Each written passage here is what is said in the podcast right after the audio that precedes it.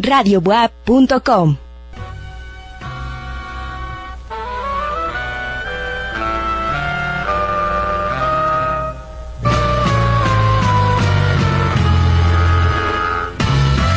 Checa.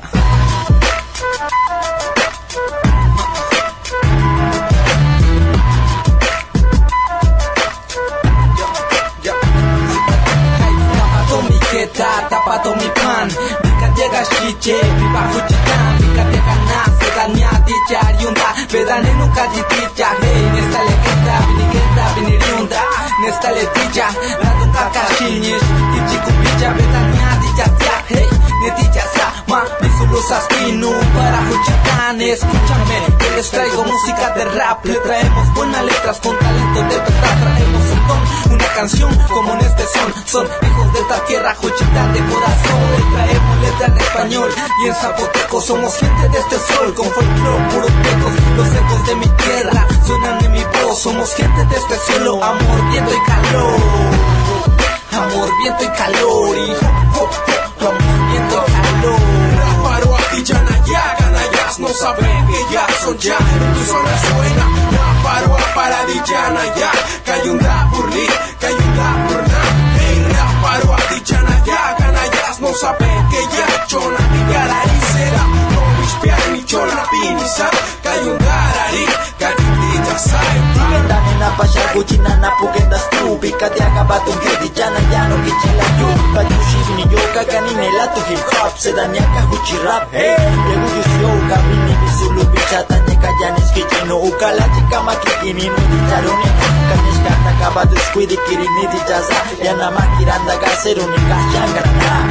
kanta kabatu squidi kirini dichaza Yana makiranda gasero ni kashangarana Ganga dicha bisana kabini golastino Yana masi viene la cabeza tu pilucha canino Ganga dicha bisana kabini golastino Yana masi viene la cabeza tu pilucha canino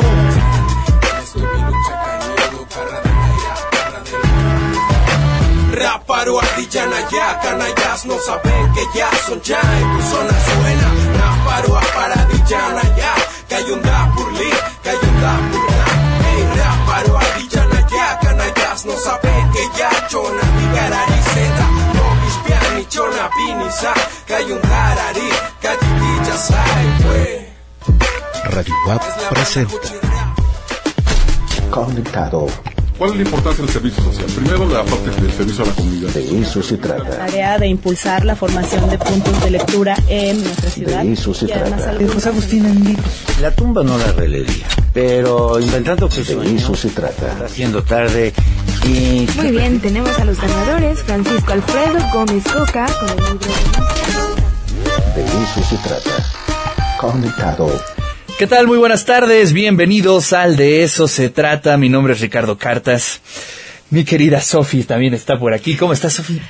Pues ya tenía días que no te veía. Sí, Te ya me estaba escondiendo, pero precisamente pues por las evaluaciones que ahorita también ya mucha de la Mm. comunidad universitaria está corriendo ahí Sí, claro. Es ya para salir a, a vacaciones, entonces pues estudien, no se malcoman porque también eso afecta las calificaciones y pues con calma. Exactamente. Muy bien, Sofi. Oye, pues hoy vamos a tener un programa. Te platico qué es lo que vamos a tener el día de hoy aquí en el de eso se trata. Nos va a visitar de la Facultad de Contaduría María Teresa Macedo Mendoza para platicarnos sobre la gestión de los negocios en entornos globales. También eh, estará por aquí nuestro querido amigo Hugo Osorio, el mago de gobierno fácil. Oye, mira el tema, está padrísimo. ¿Cuánto gana un futbolista profesional en México? ¡Wow! Complicado. Va a estar increíble la colaboración de Hugo el día de hoy. Juan Carlos Hidalgo también nos va a traer las novedades literarias y musicales de el universo pop y también andará por aquí eh, el doctor Alejandro Palma para charlarnos sobre diversos temas que se llevan a cabo en la Facultad de Filosofía y Letras, la lectura de poesía de Jair Cortés y Juan Carlos Galeano, también las conferencias de narrativas orales del Amazonas en el Antropocentro esta conferencia que se dará por parte del doctor Juan Carlos Galeano. También eh, por parte de la Facultad de Filosofía y Letras, el doctor Edgar Gómez Bonilla eh, nos va a platicar sobre la presentación del libro Educar en Competencias, reflexión sobre la enseñanza de la historia. Francisco León estará por aquí para charlarnos sobre la Feria de la Nochebuena en Atlisco. Exactamente, suenan las campanas porque ya empieza la temporada de Nochebuena y pues no hay mejor lugar en el universo que Atlisco para comprar Nochebuenas. Así es, sobre todo porque pues los viveros se ponen un pai- bueno, ponen un paisaje impresionante y también el centro de Atlisco se decora fantástico. Es una buena oportunidad para pasar con la familia un fin de semana y pues ir a comprar las nochebuenas que adornarán la casa. Muy bien. Y también de la Vicerrectoría de Extensión y Difusión de la Cultura, Cristian Raúl Martínez, para platicarnos sobre la final del concurso Bailaré. Y Rafa Navarro, hoy, eh, fíjate, hoy va a hablar de, este, de comida sana. Qué Wow. raro. Pero hablará sobre la zanahoria, este restaurante que está aquí en el centro histórico. Bueno, pues para todo hay, para todo hay. Saludos, saludos. Aprovecho para mandarle un fuerte abrazo a la gente que nos está escuchando en las diversas plataformas de nuestra estación, en Puebla en el 96.9, en Chignahuapan en el 104.3 de FM y también para el resto de los universos eh, paralelos, radiowap.com, que siempre está actualizando día con día nuestra querida Sofi. Y obviamente, pues, los libros del día. Así es, y con- comenzamos con sumario de las indulgencias y perdones. Y bueno, este libro eh, nos presenta lo que vio la luz pública en 1642 en nuestra ciudad y va narrando o nos va presentando algunos de los eh, sentimientos que tenían las personas en ese entonces para librarse del purgatorio, aquello eh, por lo que aclamaban para tener el perdón y pues gozar de los privilegios que ofrecía la iglesia y pues todo lo que pertenecía a esta cuestión de ser eh, pues un buen partidario de la religión que tenía bastante peso en nuestra ciudad en ese entonces.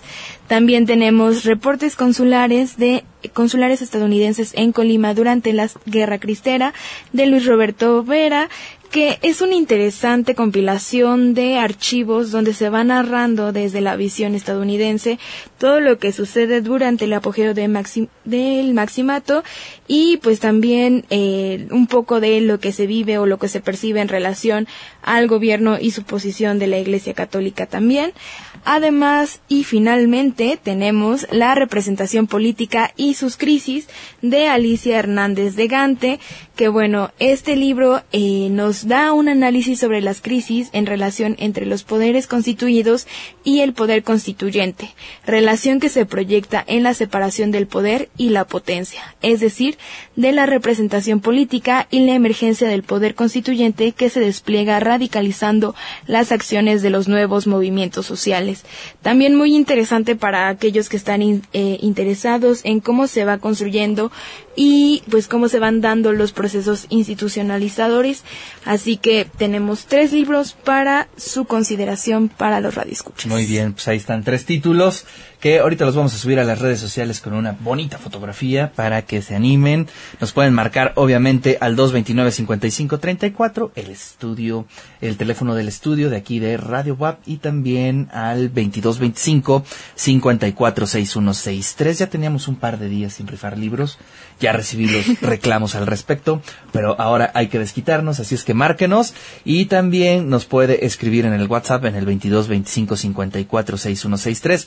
Recuerden en el Twitter estamos como arroba Radio WAP y también nos puede escribir al arroba Ricardo Cartas, ahí estaremos recibiendo sus eh, pues sus llamados a participar a esta rifa que ya se está volviendo toda una tradición aquí en el de eso se trata.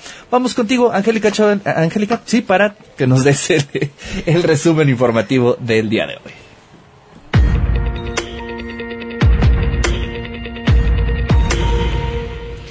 ¿Qué tal Ricardo? ¿Cómo estamos? Muy buenas tardes. Muy buenas tardes a todos los que nos hacen el favor de sintonizarnos. Le comento que en el resumen de este 13 de noviembre, la innovación y el emprendimiento de la Facultad de Administración proporcionan a los jóvenes herramientas y habilidades para enfrentarse en un mundo cada mes cada vez más competitivo. Así lo expresó el rector Alfonso Esparza Ortiz al asistir al segundo informe de resultados de José Aurelio Cruz de Los Ángeles, director de esta unidad académica. Durante su segundo informe de resultados, José Aurelio Cruz de Los Ángeles informó que se logró la acreditación de la licenciatura en Administración Turística y la de Comercio Internacional, por lo que el 100% de sus programas académicos se encuentran acreditados. Pero escuchemos lo que dijo ahí el rector de nuestra máxima casa de estudios. Universitario en esta facultad son aplicaciones reales, aplicaciones eficientes, eficaces, que aportan al desarrollo y al mismo tiempo les da a los jóvenes la posibilidad de desempeñarse en escenarios reales y estar mejor preparados para cuando tengan que ejercer su profesión.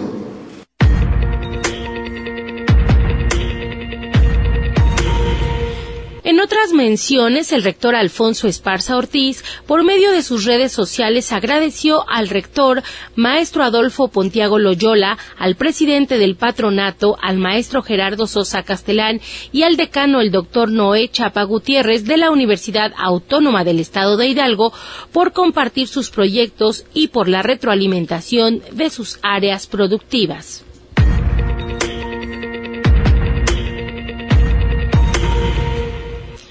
A favor de la igualdad, el respeto y el reconocimiento a las diferencias dentro de la universidad, el día de ayer se llevó a cabo el segundo foro Diálogos de Inclusión con la comunidad estudiantil de pueblos originarios de la UAP 2019.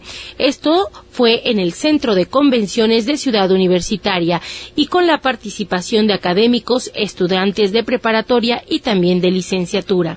Durante la inauguración se emitió la Declaratoria Universitaria 2019 de las y los estudiantes de pueblos originarios, propuesta por alumnos y alumnas a fin de garantizar la inclusión y el respeto a los integrantes de estos pueblos originarios que son miembros de la comunidad WAP. En esta petición manifestaron la confianza hacia el rector Alfonso Esparza para que sus demandas impacten diariamente en su vida universitaria y las acciones que emprenda su gestión mantengan la mira en la igualdad de oportunidades. Hasta que el resumen, Ricardo, regresamos contigo. Bonita tarde.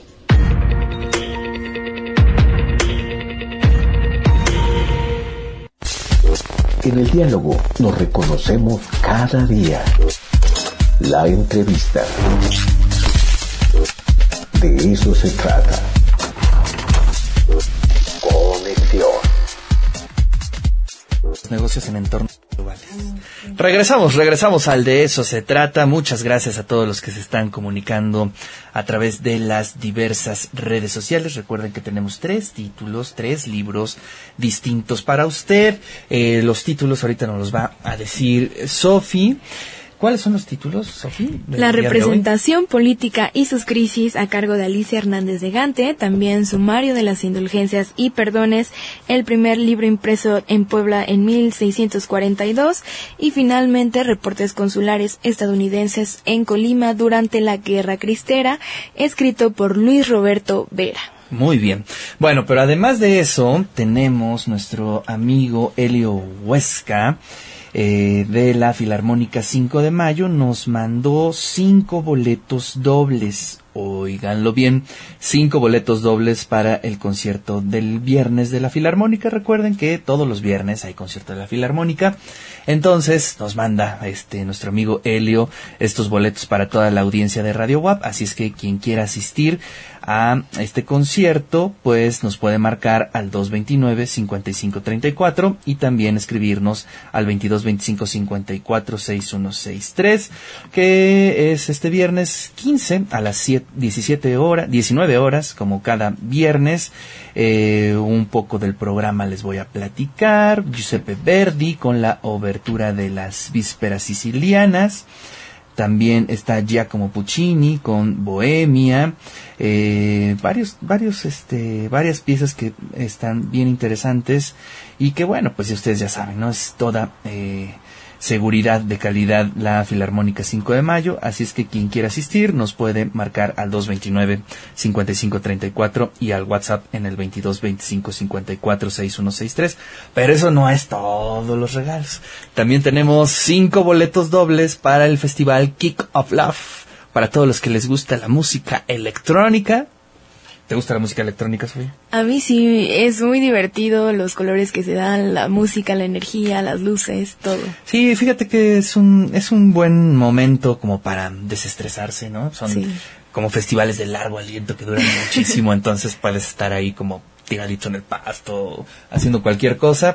Así es que tenemos cinco boletos dobles para el eh, Kick of Love que se llevará a cabo este fin de semana.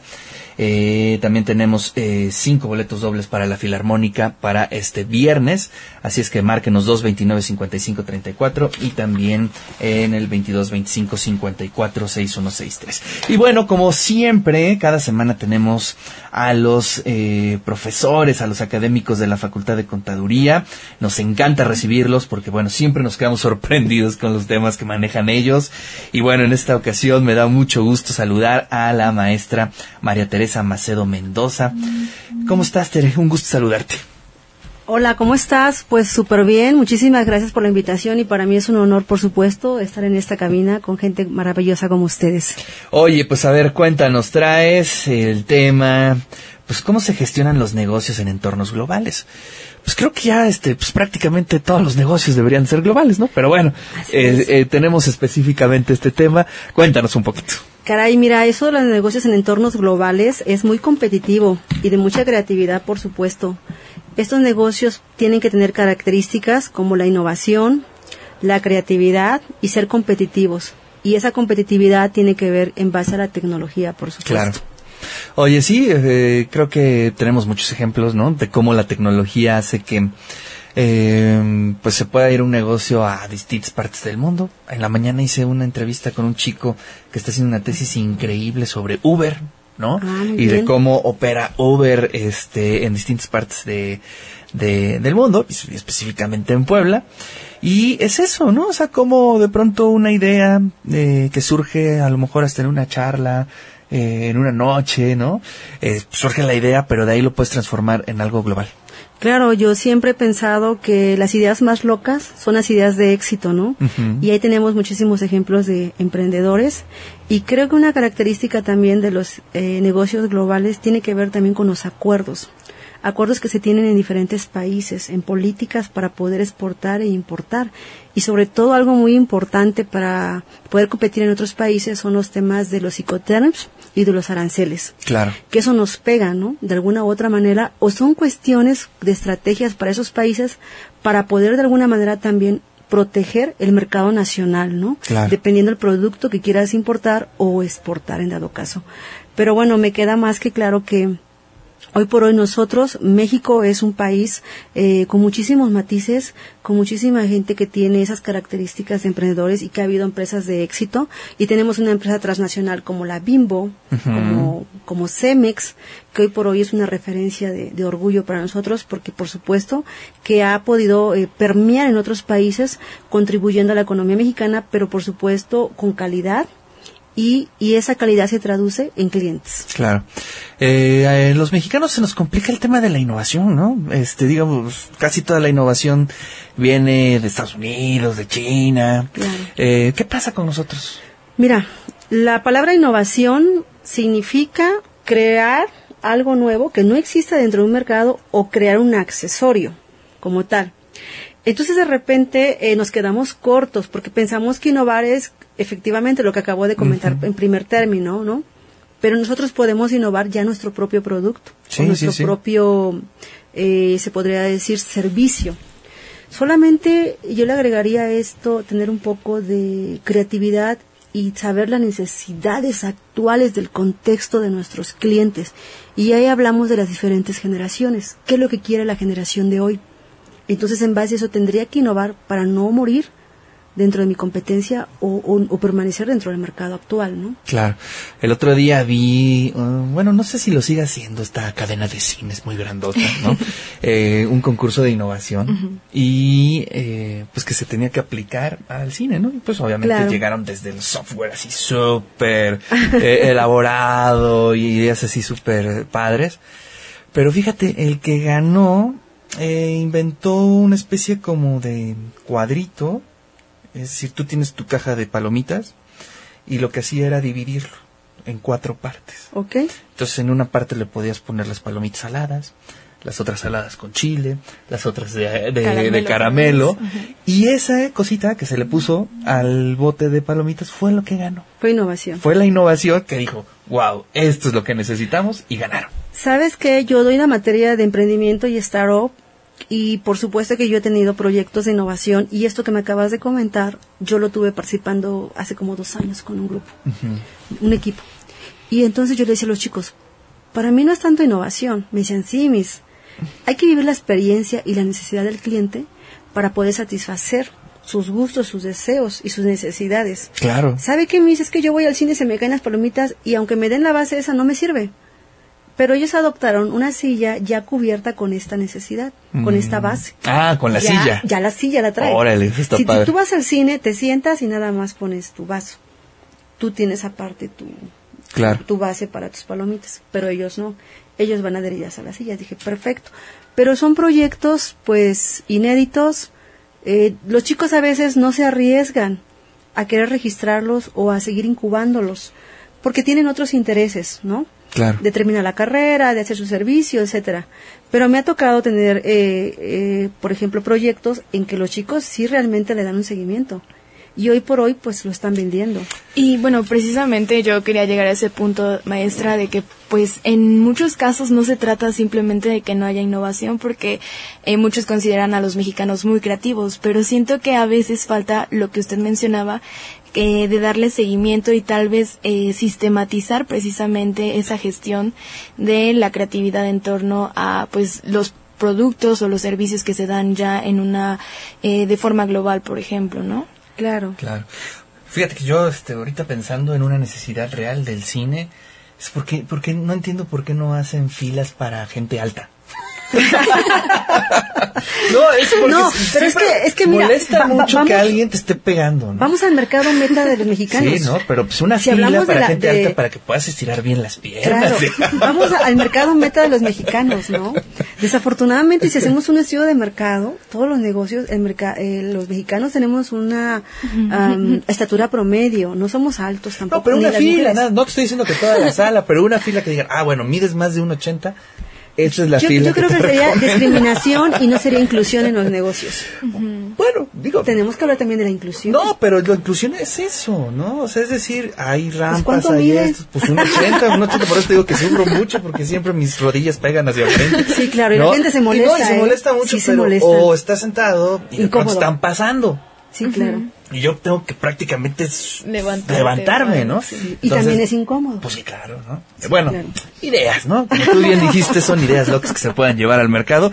Pero lo interesante es que nos demos la oportunidad de crear, Sí, ¿no? de crear, de innovar, de, de ser este aventados, de creernos nosotros los mismos la idea y, echarla a andar, porque fíjate que ahorita uno de los principales proyectos del rector es a, a crear una asignatura a nivel superior que hable Claro. de emprendimiento, ¿no? Entonces, este, pues vienen cosas buenas a futuro para las nuevas generaciones y que es a la que les tenemos que apostar para que ellos se autoempleen, ¿sale? Y crear fuentes de empleo. Y no entonces estén eh, supeditados a que van a salir, van a encontrar un empleo laboral, no lo van a encontrar, a qué se van a enfrentar, ¿no? Con tanta competencia. Entonces, es buena idea lo del rector. Así es, y aparte que, pues bueno, la generación que ahorita está saliendo, y ya aparte de la que salió, pues son parte de la generación millennial, que precisamente ahorita están batallando un poco al encontrar empleo, porque sí tienen la necesidad de trabajos más flexibles, tal vez trabajar desde casa, un poco con, eh, pues el aspecto de que tienen mayor acceso a la tecnología y de repente ciertos procesos institucionalizados, pues se les hacen un tanto Claro. eh, deficientes, ¿no? Pues sí, bueno, pues ahí están los escenarios. Dentro de tus alumnos, eh, en todos estos años que llevas dando, impartiendo la clase, ¿qué has visto que te haya llamado más la atención? Pues gente con compromiso, también gente que con miedo a, a echar a andar estos proyectos, pero yo te podría decir que tienen toda la capacidad, salen con todas las tablas, por supuesto, y nada más es crearlo y creérsela. ¿Sabes? Algo que sí nos dificulta un poquito en los proyectos, el financiamiento. Claro. Pues sí. Sí, ahí es donde tornamos todos, ¿no? Así es. ahí donde les da miedo, porque mis, ¿cómo le hago, no? ¿Soy foráneo o soy de Puebla? No tengo capital y entonces hacemos un plan de negocios para poder competir con esas empresas globales, precisamente porque vienen multinacionales con una podería en un costo bajo, aunque la calidad no es la misma, y no puedes competir con ellas. Claro. Bueno, pues ahí está un poco del escenario, ¿no? De, y además sobre la fuerte discusión que hay en torno a los negocios globales. Y bueno, pues te agradecemos mucho tu presencia. Gracias por visitarnos.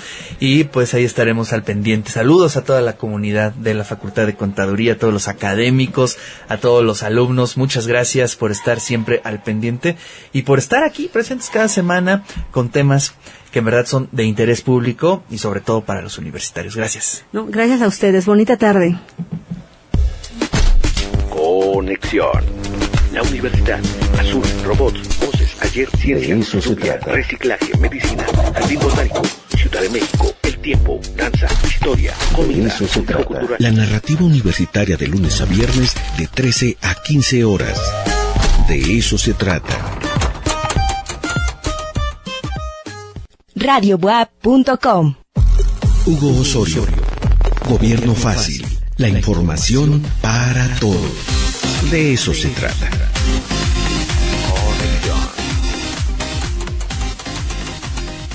Hugo Osorio, el mago de gobierno fácil. ¿Qué tema traes el día de hoy, eh? Hola Ricardo, ¿cómo estás? Es un temazo el que traemos. Temazo, temazo. Sí, está, muy bueno, sobre todo creo que porque la brecha de género, bueno, es un tema del cual eh, hemos estado hablando mucho, pero ahora al fin tenemos un poco de datos y de claridad para saber exactamente qué está pasando en algunos rubros, por ejemplo, el fútbol mexicano a nivel profesional. Pues a ver, empieza, arráncate, creo que va a estar buena la discusión el día de hoy. Nos arrancamos. Bueno, desde el 28 de junio de 2017 tenemos Liga Profesional de Fútbol en en nuestro país, en primera división. Así es. Entonces, bueno, partamos de que un jugador eh, en promedio profesional en primera división gana 545 mil pesos mensuales. ¿Qué, qué, qué, qué, qué, qué, qué, qué, qué, qué? ¿En, promedio, promedio, medio millón de pesos? Sí, en promedio. ¿Al mes? Al mes. al mes. No, no, no, bueno, está bien. Sí, sí, sí. Sí, por eso creo que todos queríamos ser futbolistas de niños. O sea, habrá que habrá uno que otro que gane menos, otros que ganen muchísimo más, pero el promedio es medio millón. Medio millón, o sea, el, el que menos gana, y que seguramente son los que apenas están iniciando, eh, está en 20 mil pesos mensuales, pero ese es el, el, el que menos gana. Eh, son, son 25 mil pesos lo que menos gana en, en esto.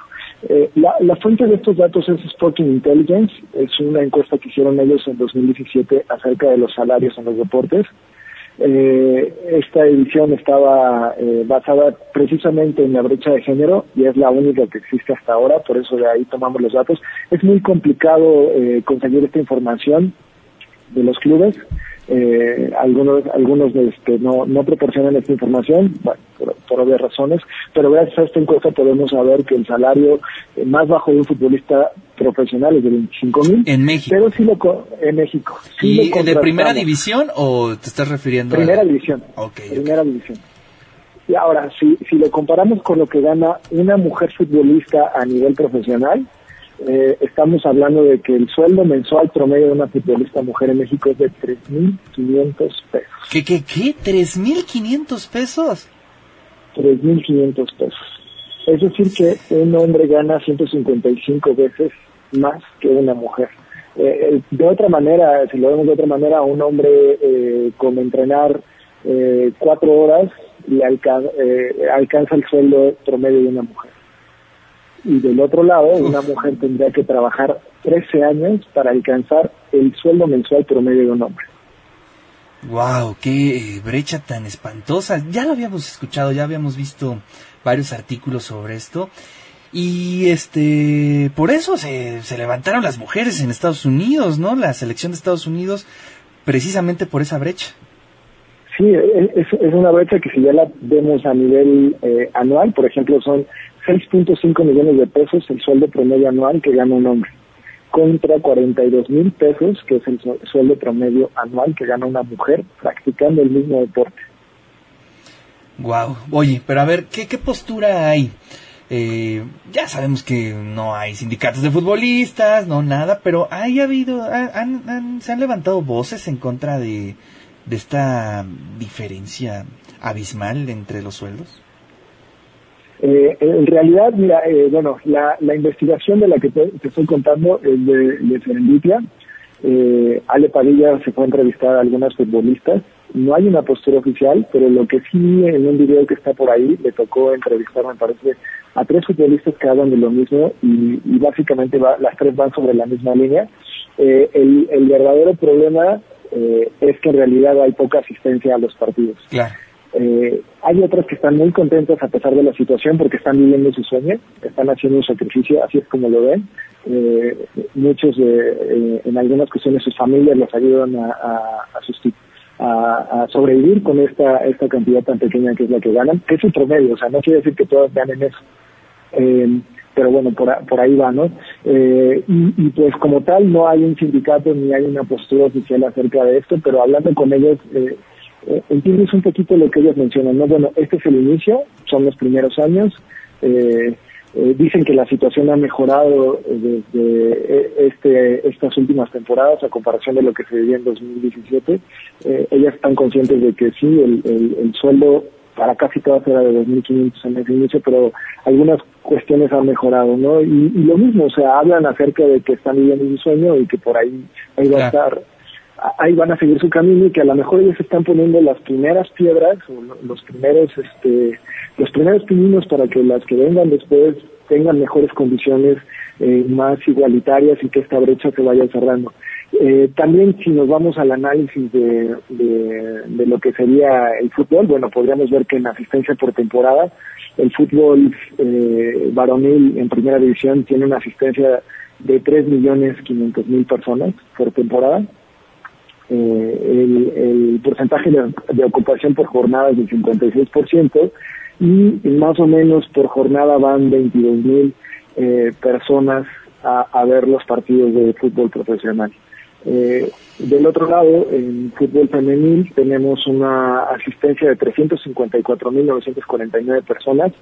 Los estadios tienen una ocupación de 7% en cada jornada y en cada jornada en promedio de asistencia van 2.191 personas.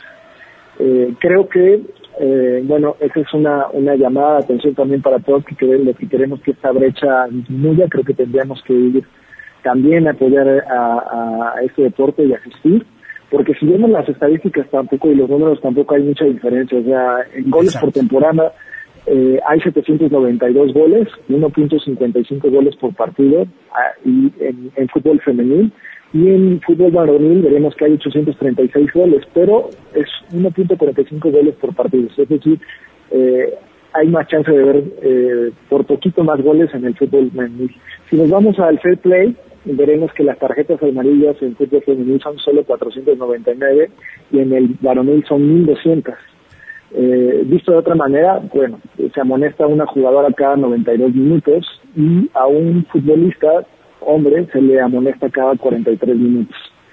Eh, en cuanto a expulsados, también el número está bastante dispar. Hay eh, una jugadora expulsada cada 20 partidos, mientras que hay un jugador expulsado cada 5 partidos.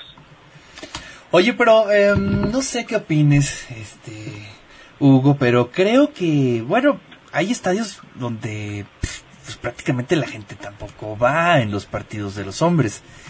Pero tienen los contratos de publicidad, tienen los contratos con las televisoras, tienen los contratos con las marcas. Y creo que sí hay una, una marginación hacia eh, el tema del fútbol femenil, porque no se están haciendo, no están pensando como club, ¿no? Están pensando en, en el equipo de los hombres, que digamos tiene que ser rentable de cierta forma, y en el equipo de las mujeres que tiene que ser rentable de cierta forma. No se está pensando en una estrategia global. Pues a lo mejor al, al cliente pues, o, al patrocinador a lo mejor no le pueda gustar, pero creo que se puede negociar muy bien ese tipo de temas, porque es mucha la diferencia y es, es un sueldo este pues, pues muy bajo, ¿no? Es, es muy bajo. Eh, la, la, verdad es que esa es una de las dudas que teníamos y creo que debería de ser parte de, una investigación más, más amplia. Eh, normalmente cuando tú haces un contrato con un equipo de fútbol, toda la cuestión de publicidad eh, incluye a equipos de segunda división, fuerzas básicas. Exactamente. Entonces se entendería que, eh, justo a lo que mencionas, el, el equipo de fútbol femenil tendría que ser parte también de ese contrato. Entonces, la repartición no sé cómo la, la están haciendo. Eh, lo que sí sabemos es que la entrada general al estadio eh, Cuauhtémoc para ver un partido de fútbol femenil es de 25 pesos. Eh, que bueno, que si la comparamos con la otra, pues sí hay este, casi un, que será, son, creo que 125 está ya la entrada, ¿no? La, la más barata, si no me equivoco. Así es. Eh, seguramente alguien me podría corregir ahí. Pero, eh, pues sí, básicamente creo que si estás representando a un club tan grande, eh, ya digamos este, Chivas, Tigres, Puebla, Monterrey, creo que el hecho de que se entienda que le estás pagando a, a, tus futbolistas 3.500 pesos al mes en promedio debería de ser una alerta para todos, porque creo que además no hay otras prestaciones. Sí, bueno. Ese ya es otro tema que le aplica pues a todos los futbolistas, ¿no? Pero bueno, se entiende pues que no tienen prestaciones porque tienen un sueldo en promedio de medio millón de pesos, ¿no? Pero bueno. Sí, o sea, al año vas a ganar 6 millones y bueno, seguro tienes un seguro médico porque patrocinador o quien sea que te lo va a otorgar gratis. Wow, pues qué nota. Ya está en el Twitter eh, la nota precisamente de esta de Alejandro Padilla, ¿no? De eh, Serendipia. Sí, de Serendipia. Sí, quien tuvo la oportunidad de hablar con Brisa Rangel, María José López y eh, Marian Castro, que son jugadores de primera división en el Club Puebla Femenil. Qué maravilla. Pues muy buen artículo, ¿eh? la verdad es que está increíble. Ahorita lo vamos a compartir en las demás redes sociales. Y pues te mando un fuerte abrazo, Hugo. Muchas gracias. Al contrario, gracias a ti, Ricardo. Eh, sobre la ilustración que aparece en la visualización de datos es de Julieta Martínez. Y pues nada, nos vemos la siguiente semana. Abrazos. Abrazos. Sigue sonriendo. No te cartones. Llámanos. 222-229-5534. Conexión. De eso se trata radiobuap.com. En el diálogo nos reconocemos cada día. La entrevista. De eso se trata. Conexión. Regresamos al de eso se trata. Oigan, ayer entrevistamos a Carlos Flores Rom, que el día de mañana inaugura su exposición Rostros híbridos, lucha libre y mestizaje. Mañana nos vemos ahí, ¿eh? Seis de la tarde es la inauguración de esta exposición. Y bueno, pues para todos los que nos pidieron que publicáramos, que compartiéramos la entrevista, ya está en Spotify, en el de eso se trata. Así es que ya pueden buscarla en la plataforma de Spotify, esta entrevista para todos. Y mañana a las seis de la tarde nos vemos ahí para ver la exposición pero también habrá lucha libre. Entonces, llévense su máscara porque como dice el eslogan, todos somos luchadores. Bueno, y bueno, los que ya están viéndonos por el Facebook ya se dieron cuenta que estamos rodeados de Nochebuenas, que es una maravilla, el color es increíble. Aparte los árboles de Nochebuena son padrísimos. Yo tengo uno y es un árbol que le tengo especial estima porque era el árbol que más quería mi mamá. Entonces, este, siempre nos traen buenos recuerdos, ¿no, Sofía? Así es, yo también en mi casa y mi papá eh, también se encarga al cuidado de sus nochebuenas que pues ya en la calle, en la colonia son toda una tradición porque dicen, le preguntan, ¿y dónde están las nochebuenas del maestro? Ay, ya están las nochebuenas del maestro. Entonces, pues sí. Se hizo famoso tu papá. Sí, es una planta emblemática. Sí, claro. Y bueno, pues obviamente tenemos como invitados el día de hoy a Raúl García, a Jorge Tiro y al ingeniero Rafael Sánchez para que nos platiquen sobre la Feria de la Nochebuena que cada año se hace en el paradisiaco Atlisco. ¿Cómo están? Bienvenidos. Sí, gracias, gracias, muchas gracias. Pues cuéntanos, cuéntanos, eh, ¿cuándo empezamos ya con esta feria? Pues ya empezamos el día 15, viernes, pasado mañana, ya estamos. No, pues ya estamos a cerquita. Ya estamos este, con la cartera puesta para ir a gastar nuestro dinero allá. Así es, lleven buen dinerito. Oye, pues a ver, este, cuéntanos, eh, ¿cómo? Pues mira, empieza el día 15 eh, y termina el día 8 de diciembre. Eh, con un horario de las 10 de la mañana a las 12 de la noche. Okay. Esto, vaya... Eh, este, hasta las 12 de la noche. Hasta las, sí, se favorece porque, por precisamente por la villa iluminada que decías eh, ahorita comentando, va muchísima gente, ¿no? Entonces a esa hora todavía ves allí eh, en Atlisco circulando bastante gente. Claro. Sí, sí, yo ya fui testigo, ya fui a la vía iluminada y de verdad, ¿eh? este, prácticamente desde que vas en la caseta, ¿no? De sí, Atlisco, de, de viaje, sí. eh, ya se empieza a sentir el, el tráfico, ¿no? Sí, y bueno, pues ahí, este, un, también una aventura poder, este, ahí estacionarse y todo, pero siempre todos vamos, este, con calma y siempre encontramos cómo. Pero lo mejor de todo es que encontramos estas maravillas. Cuéntanos un poco la historia, cómo fue que, eh, pues, obviamente tienen una tradición enorme en, en Atlisco con todas las flores, pero ¿cómo se inicia a eh, cultivar la flor de Nochebuena? Bien, este, pues esta es la 18 feria de Nochebuena que realizamos en Atlisco. Y anteriormente, pues cada quien cultivaba y vendía, digo, pues individualmente, ¿no? Eh, y la flor, como se sabe, pues es la flor de Nochebuena, la auténtica flor mexicana.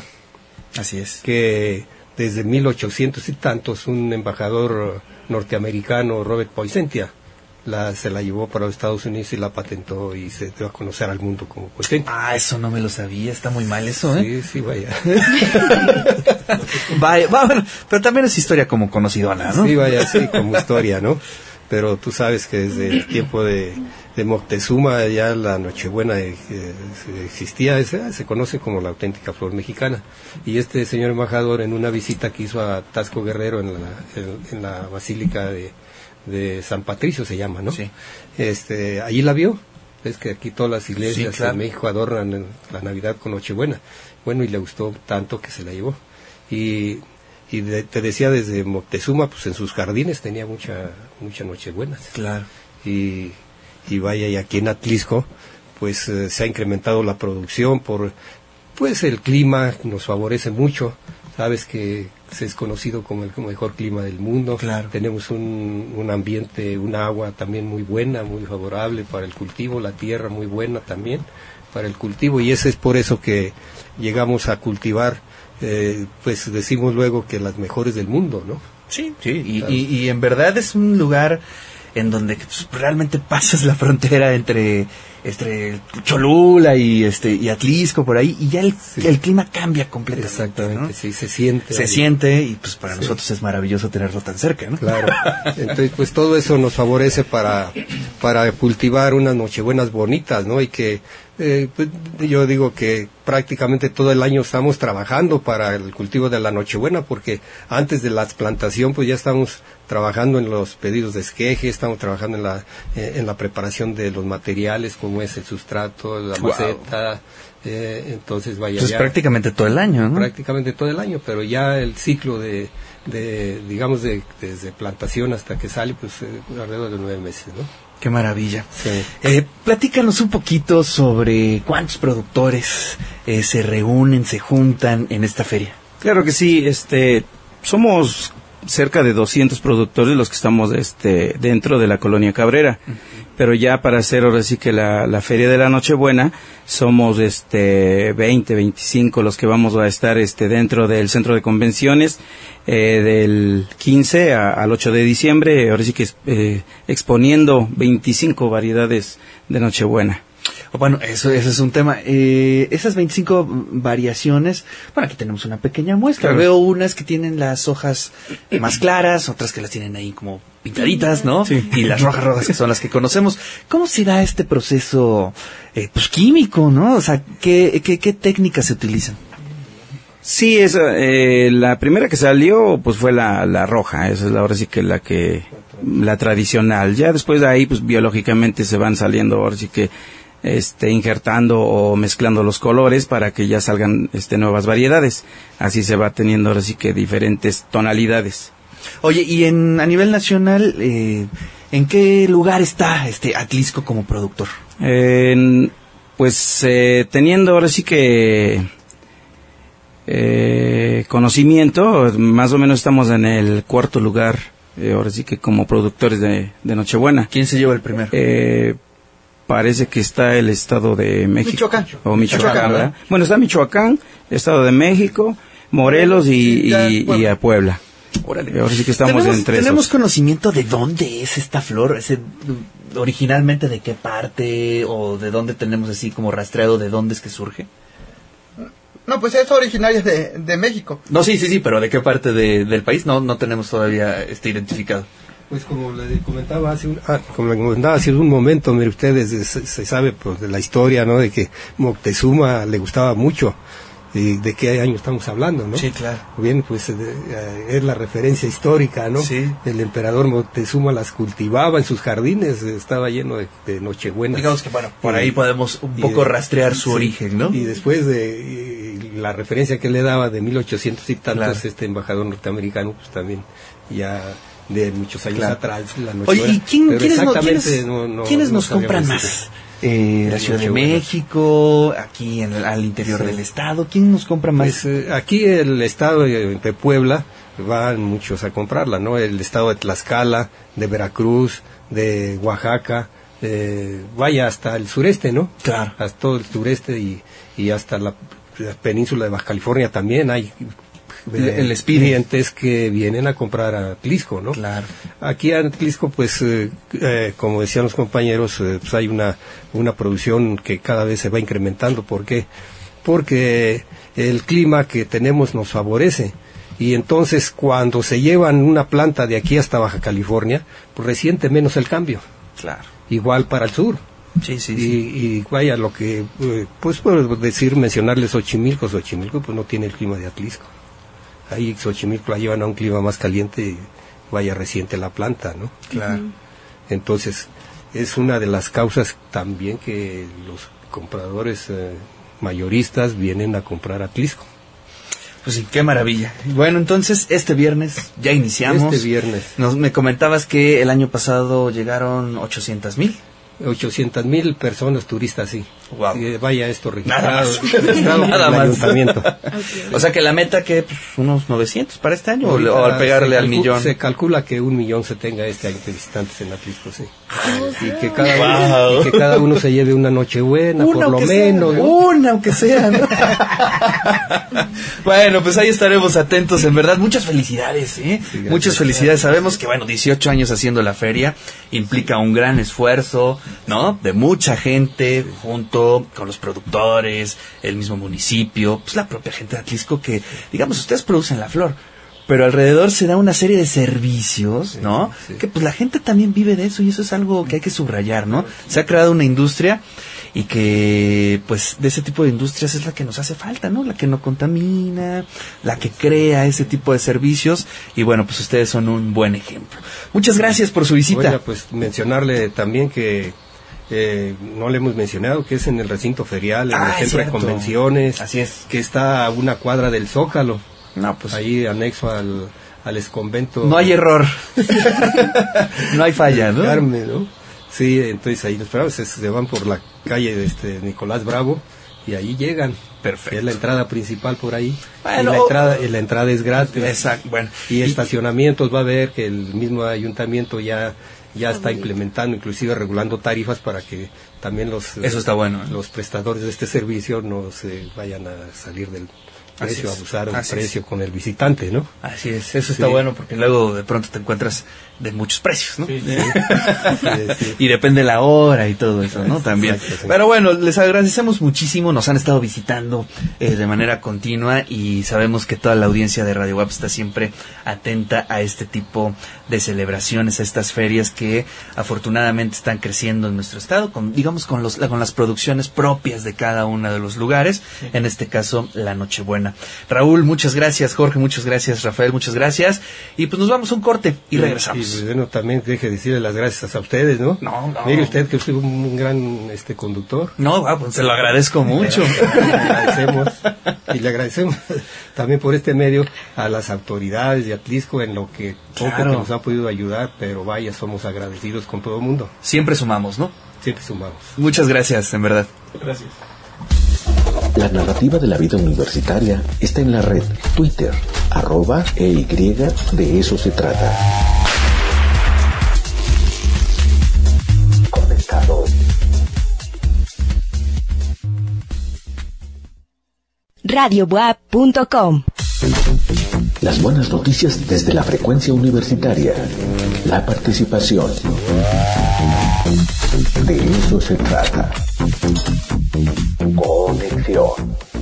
Queridísimo Alejandro Palma, ¿cómo estás? Un gusto saludarte. No, muchas gracias, muy bien. Bienvenido. Oye, mucha actividad en la Facultad de Filosofía y Letras. Sí, verdad, de pronto sentimos que venía el fin de año y Y vamos, vámonos a cerrar con todo. Exacto, sí, sí, sí. ¿Qué tenemos? Tenemos lecturas, tenemos conferencias. Sí, sí, vengo a promocionar ahora un- la visita de un profesor, Juan Carlos Galeano, él es de origen colombiano, pero lleva pues ya bastantes años en los Estados Unidos, de hecho trabaja en la Universidad de Florida, pero él pues es además de académico de la literatura, también es poeta, aprovechando estas visitas que de pronto se hacen circunst- circunstanciales.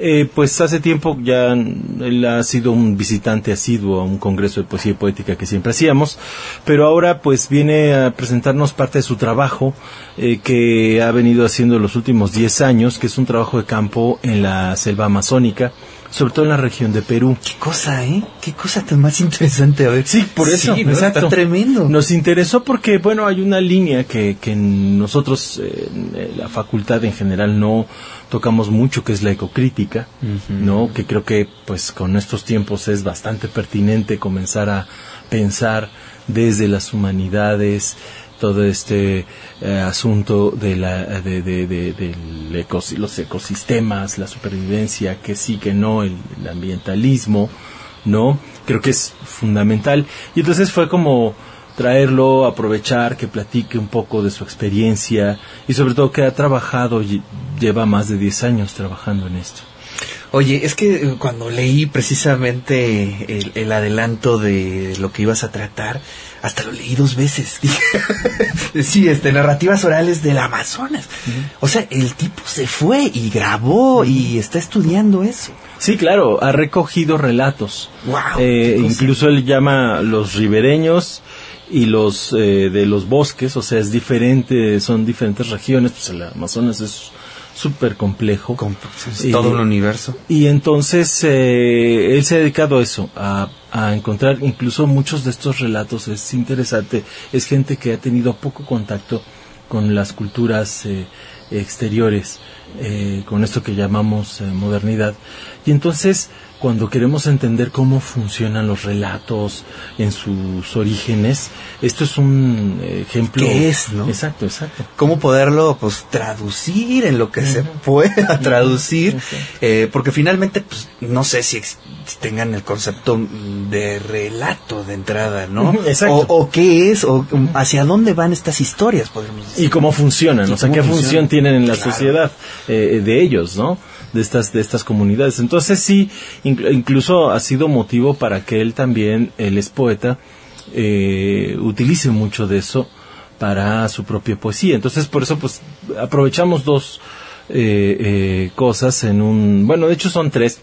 Este adelanto también la tercera, pero la primera pues es una conferencia narrativas orales del Amazonas en el antropoceno que tiene que ver mucho con esta idea de el antropoceno, muchos geólogos lo ubican a partir de la del momento en el que la agricultura se inserta en la humanidad.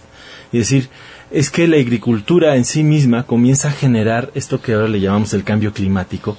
Desde ese momento hay un cambio climático, cuando el hombre empieza a manipular el campo, claro. ¿no? Eh, y, y, claro, eh, hay, un, hay unas consecuencias. Entonces, más o menos se habla de desde ese momento hasta ahora y entonces él, claro, eh, va a hacer esta eh, y valoración de y esas eh, narrativas que parece que han estado mucho tiempo ahí, ¿no?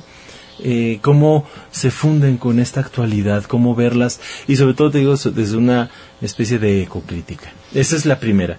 La segunda, ese trabajo de, de campo, pues no pudo ser ajeno en su momento creativo ya ha fusionado mucho esta idea de estos relatos orales para su propia poesía, entonces va a dar una lectura de poesía después ese mismo día. Coincide que viene un poeta que fue también egresado de la maestría en literatura mexicana nosotros, pero que, que, que originario de Tlaxcala, pero ahora vive en Bacalar también, una especie de retiro, ¿no? Este... Toman buenas decisiones estos Exacto, poetas. sí. Exacto, o sea, además, ¿no? Porque imagínate, ¿no? Entonces ya nos contaba su rutina, ya no usa celular, etcétera, ¿no? Ah, ya ir ¿No? por allá, Ajá, exacto.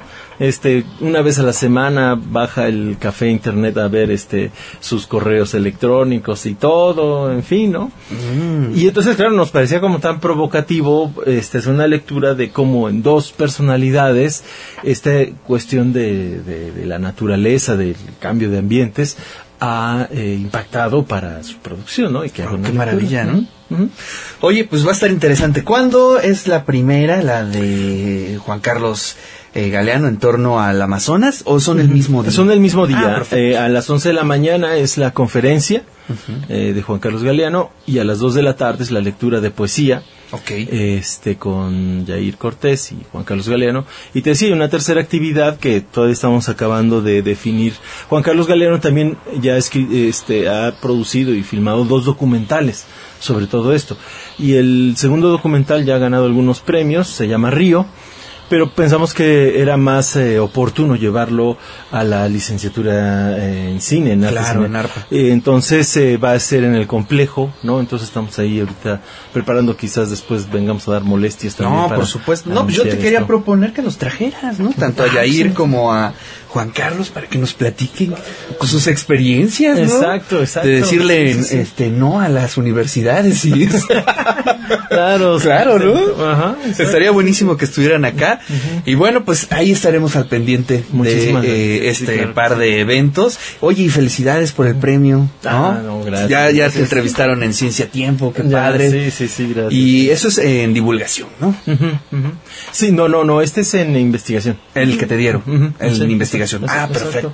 Sí, sí, sí. Bueno, pues muchas felicidades. No, muchísimas gracias, gracias, ¿no? Y pues ahí estaremos atentos. Ojalá te puedas dar una vuelta con eh, Y con Juan Carlos próximamente, pues para charlar ahí sobre sus experiencias. Valdría mucho la pena. Con todo gusto. Que eh, podamos comunicar eso con la audiencia. Y pues nosotros vamos a un corte. Vamos contigo.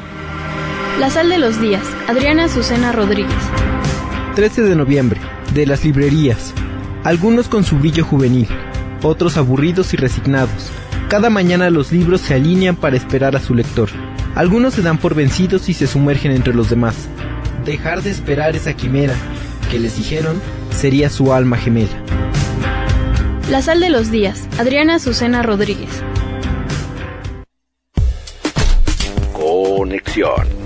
La universidad.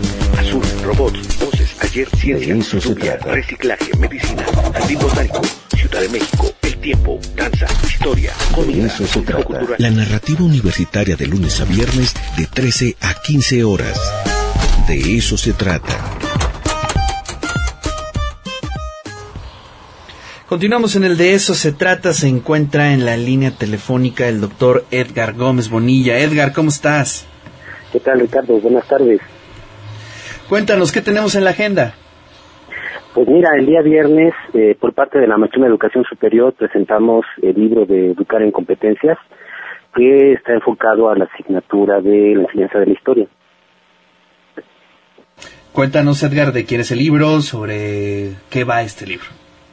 Pues mira, este libro es una construcción de por lo menos la experiencia docente de cuatro o cinco años, y se trata sobre todo de apoyar a los maestros que imparten la asignatura de historia en nuestro sistema educativo, lo que es secundaria y bachillerato.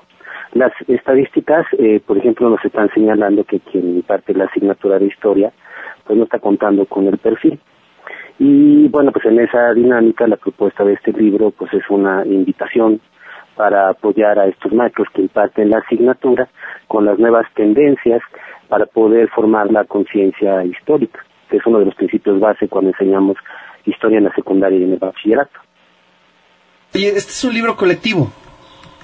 No, no, no, no es un libro personal el que se está es construyendo. Sí, Ah, es un libro. Es que, bueno, de formación soy historiador y ya después me dediqué a lo que es la educación. Entonces hacemos ahí una especie de pues integración entre el discurso educativo y el discurso Qué histórico. maravilla. Oye, este Edgar, platícanos un poco cuándo se va a presentar, quiénes te van a presentar.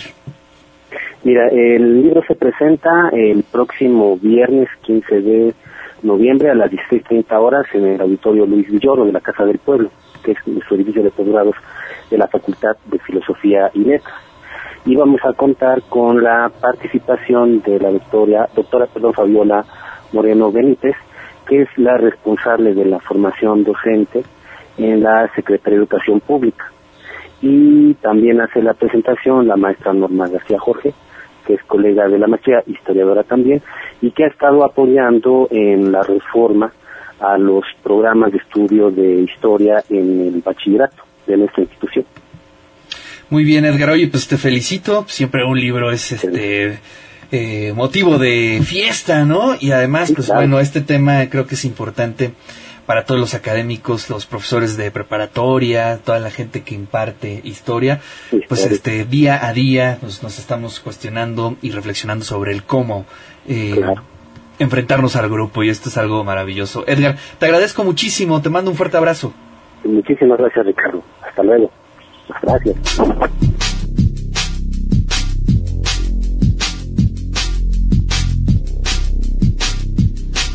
En información científica, un agujero negro supermasivo expulsó a una estrella superrápida del centro de la Vía Láctea y se dirige ahora hacia el vacío intergaláctico, un fenómeno observado por primera vez por un grupo internacional de astrónomos de Australia, Chile, Estados Unidos y Reino Unido. El descubrimiento tiene gran importancia porque si bien se sabía ya de la existencia de las estrellas superrápidas, nunca se había demostrado que éstas podían ser expulsadas por agujeros negros, de acuerdo a un comunicado este miércoles de la Universidad Nacional Australiana. Es así que, bueno, pues esta información es muy importante porque además, en este caso, los agujeros negros han tenido ya relevancia muy importante a inicio de este siglo. Así es que, eh, Ricardo Cartas, ya estamos listos. Vamos contigo. Gracias, vámonos. Gracias, Oscar Espinosa. Y bueno, pues les recordamos que tenemos boletos dobles para la función de la Filarmónica 5 de mayo, eh, que toca este viernes, Viernes. este viernes a las 19 horas. Así es que tenemos cinco boletos dobles para toda la audiencia del de eso se trata. Márquenos al 229-5534 y también nos puede escribir al 2225-54-6163 en el Twitter arroba Ricardo Cartas, también en el Twitter de Radio Boab arroba Radio Boab y también tenemos los libros, Sofía. Así es, en esta ocasión tenemos reportes consulares estadounidenses en Colima durante la Guerra Cristera, escrito por Luis Roberto Vera, también Sumario de las Indulgencias y Perdones, el primer libro impreso en Puebla en 1642 y finalmente la representación política y sus crisis a cargo de Alicia Hernández de Gante. Y pues recordarlos que recordarles que nos llamen para que aprovechen este fin de semana, se den una vueltecita ahí escuchando la filarmónica y pues también disfrutar de un buen libro. Así es. Y también de recordarles que mañana en punto de las 6 de la tarde se lleva a cabo la exposición de Carlos Flores Rom sobre mestizaje y lucha libre. Obviamente son las piezas, la obra eh, gráfica de Carlos Flores, la que se expone aquí en el Museo de San Pedro. Pero también, ojo, habrá lucha libre. Entonces, pues allá nos vemos en punto de las 6 de la tarde. Lleven sus máscaras porque se va a poner buenísimo allá en el Museo de San Pedro. Y bueno, pues también este quiero recordarles que eh, ya está eh, a disposición muchos de los podcasts, ¿no? En, en el canal de Radio WAP en Spotify. Así es, podrán escuchar programas como Abran Cancha, Aiguajo, De eso se trata, La Conjura de los Necios y bueno, invitarlos para que nos sigan ahí en Spotify, que es donde podrán encontrar la mayoría de los contenidos que pueden disfrutar en esta frecuencia 96.9 de FM. Bueno, y ya se encuentra con nosotros nuestro compañero Cristian Raúl Martínez de la Vicerrectoría de Extensión y Difusión de la Cultura. El bailaré, ¿cómo va? Hola, ¿qué tal? ¿Cómo Muy están? bien, bienvenido, bienvenido. Gracias. aquí A ver, cuéntanos. ¿cómo va? Bien, ya tuvimos bastante respuesta. Vamos a tener, de hecho, 12 grupos coreográficos representativos de las unidades académicas que, que van de, de prepas, BUAP y de las incorporadas. Entonces, Ahora le también participan bueno. las incorporadas. Sí, sí, sí, sí. Eso está muy bien. Oye, a ver, cuéntanos, eh, ¿qué preparatorios están eh, concursando? Vamos a tener la participación de la prepa Alfonso Calderón Moreno, la 2 de octubre de 1968, licenciado Benito Juárez García, Enrique Cabrera Barroso, Urbana, eh, Regional Simón Bolívar de Atlisco, Complejo Regional Centro Cajete, Complejo Regional Nororiental Tlatlauquitepec, Complejo Regional Norte Chignahuapan, Centro Universitario del Valle de Atlisco, eh, Fundación Colegio Americano de Puebla y el Instituto Universitario de Puebla. Que Perfecto. van a estar participando. Oye, pues se va a poner muy bueno. ¿Cuándo va a ser la final? Ya es este viernes, 15 de noviembre. Pasado ser- mañana. Ya pasado mañana. Wow, en Ya el complejo. listo. En el complejo, en el andador cultural. Entonces, todos los que quieran ir a, ver... ¿Ya viste todos? No, no, no. no, no. Todavía no has visto Toda- igual, vamos Órale. a estar ahí viéndolos. Oye, porque está padre, ¿no? Porque es, es temático. Sí, este año fue el tema de la reina y el rey del pop. Que son Michael. Jackson, exacto, y Madonna. Oye, qué interesante cómo ha eh, eh, trascendido a las generaciones estas dos figuras, ¿no? Bueno, Exacto. este, pues Madonna sigue más o menos activa, ¿no? Este, Michael Jackson ya no, obviamente, ¿no? Pero este, me refiero a que han, este, han eh, estado presentes, ¿no? En muchas Sí. generaciones y eso es algo también interesante. Sí, claro. De hecho, hasta una chava que fue a, a inscribirse, la de la 2 de octubre, este, hicieron un remix. Porque me preguntaba, ¿se puede remix? O sea, de los, de ambos. Oye, qué buena idea, ¿no? Sí, le dije, pues sí, sí. La creatividad. Oye, la entrada libre, ¿cómo la hacemos Entrada para libre, todos los que quieran ir a ver el evento son bienvenidos a partir de las 4 de la tarde. El viernes. El viernes, sí, pues muy recomendable estar ahí viéndolos, ¿no? Sí, que aparte las porras de repente se ponen muy buenas al apoyar a los equipos en las pre- de bueno de las prepas, ¿no? También de ahí el, el entusiasmo de todos. Sí, sí, la verdad sí, es que eso está bien padre y ya es una un evento que ya se hace este con muchos años atrás y que pues ha funcionado muy bien, ¿no? Hace un Sí. clic especial con los chicos y eso está Sí, muy bien. Año con año ha tenido buena respuesta, entonces. Vamos a ver qué tal pasado mañana. Bueno, pues ahí está el- la final del bailaré el próximo viernes en el teatro o en el auditorio. andador, En el andador andador, cultural. ok, Ujú. en el andador del complejo cultural universitario. El bailaré ahí a partir de las 4, A las 4, exactamente, estamos puntuales. Cristian, pues muchas gracias. No, gracias a ustedes por el espacio. Muchísimas gracias. No, al contrario, gracias a ti. Frecuencia universitaria. La participación. De eso se trata. Conexión. Conexión. La universidad. Azul, robots, voces, ayer, ciencia, De eso se lluvia, trata. reciclaje, medicina, jardín botánico, Ciudad de México, tiempo, danza, historia, De comida, eso se trata. cultural. La narrativa universitaria de lunes a viernes de 13 a 15 horas. De eso se trata. Queridísimo Juan Carlos Hidalgo, ¿cómo estás? Qué gusto saludarte. Muy bien, Ricardo, ¿tú cómo estás? Muy bien, muy bien, pues aquí ya este a punto de iniciar el Buen Fin, a punto de iniciar la Feria de la Nochebuena, eh, pues estamos ya prácticamente a un mes de iniciar ya las vacaciones, pues este ya es muy sintomático todo lo que está pasando. Pues sí, como que se acelera el cierre del año. ¿Tú cómo, cómo has estado? ¿Qué has leído? ¿Qué has escuchado? Pues mira, pues agitado en distintos aspectos de el ejercicio profesional, te diría yo, ¿no? Porque, bueno, pues tuvimos la semana pasada la presentación del libro de David Bowie, ¿no? En el Jardín Juárez de la Ciudad de México, pero también he andado ahora movido con un libro de un corte muy distinto, ¿no? En lo que tradicionalmente me muevo, pero no menos interesante y de hecho pues vengo recién desempacando de, de Chihuahua. En el día de ayer, en el Congreso del Estado de Chihuahua, pues llevamos este libro del que, el que ahora les platicaré, que precisamente tiene eh, como protagonista a uno de los grandes héroes de la Revolución Mexicana, pero pues desafortunadamente que la historia no, no le ha dado el, el sitio de privilegio que debería de tener como lo es el general Felipe Ángeles. Sí, estoy leyendo tu columna del eh, diario Milenio y ahí haces un poco el recuento de, pues, quién es Felipe Ángeles, como bien lo dices, ¿no? Bueno, sí es conocido, eh, es un nombre que está en nuestra memoria, pero que poco se le ha eh, tomado en cuenta de manera institucional, ¿no? Así es, y bueno, de repente pasa que regionalmente se posicionan más las figuras. De hecho, fuimos a Chihuahua porque mucha gente de, allá del norte piensa que Felipe Ángeles nació allá en, en Chihuahua, cuando en realidad es hidalguense, nació en Zacualtipán.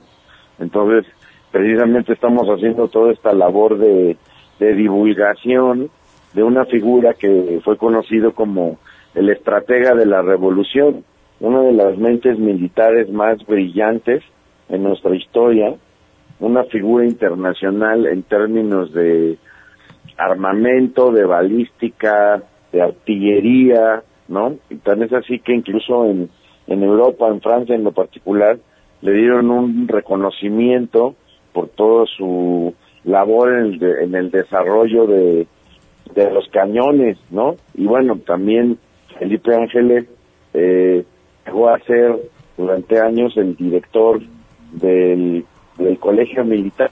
Entonces es una figura muy eh, reconocida por esta parte docente, por su inteligencia fundamental, ¿no? En batallas como la toma de Zacatecas, la toma de Chihuahua, ¿no? Al lado de, al lado de Pancho Villa, y finalmente, pues más apegado también a la figura de Francisco I. Madero, ¿no? del cual incluso en el juicio sumario que le hacen en Chihuahua a Felipe Ángeles, él jamás niega su amistad y su fidelidad a, Francisco. Madero, ¿no? Entonces, ahora en lo que me involucré fue precisamente en la edición de este libro que es autor, autoría de Estela Guerra Garnica, una investigadora y periodista de la Ciudad de México, que ella tiene oportunidad de abordar, de entrevistar a parientes de seis generaciones distintas de la familia Ángeles. Entonces eso es lo que le da, digamos, eh, tono peculiar, ¿no? O el enfoque peculiar a este libro, Felipe Ángeles, Crónica de seis generaciones, que ahora edita el Congreso del Estado de Hidalgo. Entonces, por ejemplo, ahorita ha salido otro, otro libro eh, sobre Felipe Ángeles más en carácter biográfico, sentado en el personaje. Aquí lo que hay, pues es una suma de voces bastante amplia de gente de su familia. Oye, pues qué, qué maravilla, este Juan Carlos, eh, con este libro. Ojalá este lo puedas traer a Puebla, ¿no? Sería bien interesante que lo podamos presentar aquí. Valdría mucho la pena eh, compartir ese diálogo y pues redescubrir a Felipe Ángeles. Así es. De hecho, el 26 de noviembre, déjame les platico a nuestros amigos Radio Escucha, Escuchas, se conmemora el centenario precisamente de su fallecimiento, ¿no? O de- deberíamos de decir de su fusilamiento, ¿no? En un, en un juicio amañado totalmente, en un juicio militar, aun cuando él ya un militar en retiro, ¿no? Eh, que mandan desde el centro de la República, Venustiano Carranza, pues manda la orden de que le monten un, un juicio express, ¿no? Y termina siendo fusilado, eh, y él, incluso Felipe Ángeles, pues termina dirigiendo al pelotón de fusilamiento, ¿no? O sea, en un ejercicio máximo de coraje y de valentía, ¿no? De hecho, era un, militar tan, tan respetado que incluso sus, sus enemigos siempre le tuvieron como un, deferencias, como un respeto muy particular, porque fue un, un militar que siempre se condujo con, con gran probidad y con gran justicia, con un sentido humanístico por encima de las causas. La verdad que esto es lo que le da un carácter eh, pues muy único a Felipe Ángeles, ¿no? Que no es, es no es esa figura típica del soldado, del militar, del combatiente, sino que también fue un hombre lleno de ideas. O sea, hay, hay que destacar que incluso durante muchísimos años se dedicó al periodismo, hizo artículos de largo aliento donde explicaba su convencimiento de las causas democráticas, ¿no? Entonces creo que pues sí hay, resta mucho todavía que explorar a Felipe Ángeles y pues hacerles la invitación a quien quiera venir al estado de Hidalgo, eh, precisamente ese día, el 26 de noviembre a la una de la tarde, vamos a presentar este libro acá en el Congreso del Estado de Hidalgo en Pachuca. Pues qué maravilla, Juan Carlos. Muchas gracias y bueno, pues este ahí estaremos al pendiente de todo lo que publicas, de lo que lees y también de lo que escuchas. Siempre apreciamos mucho tu punto de vista. Te mando un fuerte abrazo, Juan Carlos. Igualmente, Ricardo, ya estaremos este comentando, ya sabes que se nos viene el cierre de año y se viene ya la época de los recuentos y sí, las ¿no? listas. Exactamente. ¿Qué pasó en el panorama na- internacional? ¿Qué hubo de discos nacionales? ¿Qué está sonando en Latinoamérica? En fin, ¿no? Por ejemplo, yo uno de mis grandes candidatos a disco del año, que es este el disco de Grimes, pues todavía no ha salido, entonces estoy ahí, se filtró una versión sin, sin mezclar y sin masterizar de su disco. Oye, no hablamos este, del nuevo disco de Nick Cave, ¿verdad? que es una maravilla, Es una ¿no? maravilla, exactamente. Un disco muy en continuidad al Skeleton Tree, que es su anterior álbum, y en el que sigue literal purgando el dolor de haber perdido a un hijo en un trágico accidente, en un cayendo de un acantilado allá en Inglaterra.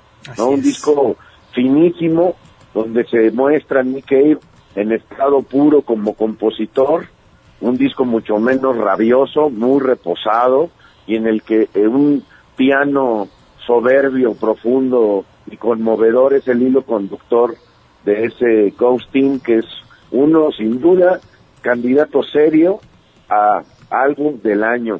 Nadie lo hubiera esperado, un músico veterano, ¿no? Entonces que llegó con un álbum que cala muy profundo, es una experiencia estética de verdad muy madura y llegadora el disco de Cave. Sí, así es. Bueno, pues ya estaremos en, en el momento. Pues ya estamos a punto de iniciar ese reconteo del año. Y bueno, pues será un verdadero placer escucharte. Un abrazo, Juan Carlos. Igualmente para ti, Ricardo, nos escuchamos pronto. Conexión. Cartelera. Mira, escucha, huele, saborea. Aquí siente la cultura. Cartelera. De eso se trata.